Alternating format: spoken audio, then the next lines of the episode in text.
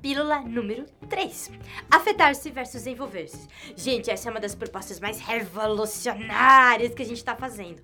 Que é a seguinte: você conseguir separar o que é se afetar, o que é se envolver.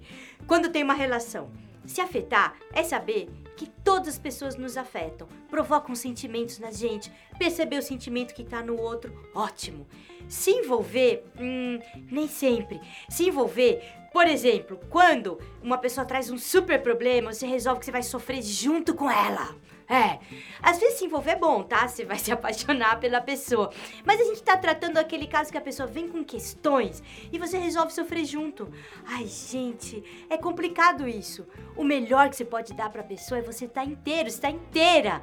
Ter suas ideias, o seu colo, mas não se jogar do precipício junto com a outra pessoa. Ó, Toda vez que a gente fala disso, eu tenho medo. A pessoa fala assim: Nossa, Consuelo, você tem um coração peludo, hein? Nossa, você precisa se preocupar com o outro. Hum, olha, não tenho tanta certeza. O melhor que você pode dar pro outro é estar inteiro.